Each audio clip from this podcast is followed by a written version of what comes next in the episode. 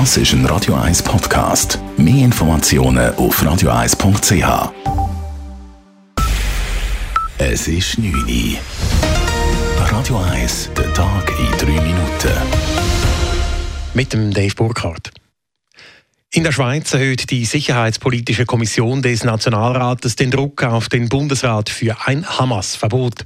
Sie hat heute eine entsprechende Motion eingereicht. Zudem soll die Hamas als Terrororganisation eingestuft werden.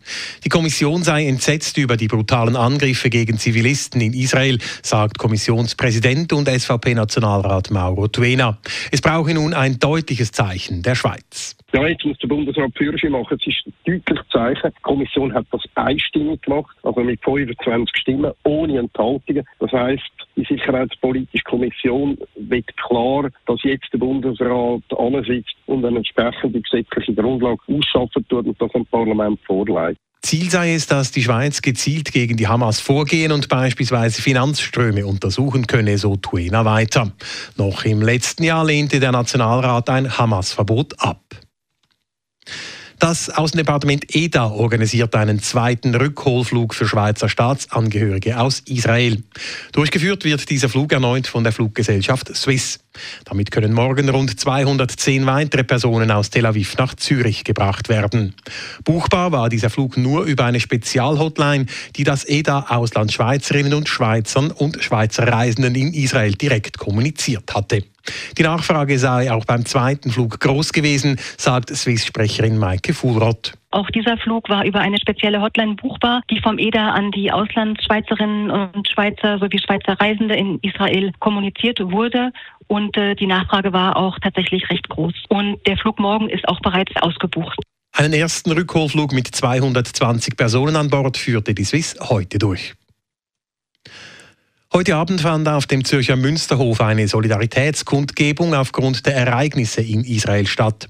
Die Kundgebung wurde von der größten jüdischen Gemeinde der Schweiz, der israelitischen Kultusgemeinde Zürich, organisiert.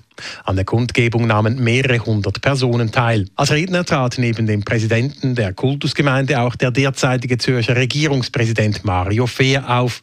Dieser appellierte an den Bundesrat, die Hamas als Terrorgruppe einzustufen und die guten Beziehungen zum einzigen demokratischen Land im Nahen Osten aufrecht zu erhalten. Zur Unterstützung der Zivilbevölkerung in Israel und den besetzten Palästinensergebieten ruft die Glückskette zu Spenden auf. Sie aktiviere ihren Nothilfefonds, um die Gesundheitsversorgung der Zivilbevölkerung sicherzustellen, schreibt die Glückskette in einer Mitteilung. Dank der Gelder könnten die Partnerorganisationen sofort aktiv werden. Gleichzeitig erinnert die Glückskette aber auch an andere aktuelle humanitäre Krisen, so etwa in Afghanistan nach dem schweren Erdbeben oder an die Vertreibung von 120.000 Menschen aus Bergkarabach nach Armenien.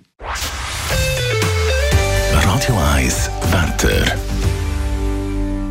In der Nacht ist es meistens klar, morgen Morgen hat es dann ein paar Nebelfelder. Den Tag durch gibt es wieder viel Sonne und fast keine Wolkenfelder. Die Temperaturen sinken bis am Morgen auf etwa 10 Grad. Im Verlauf des Tages morgen steigen dann die wieder auf gut 24 Grad. Das war der Tag in 3 Minuten.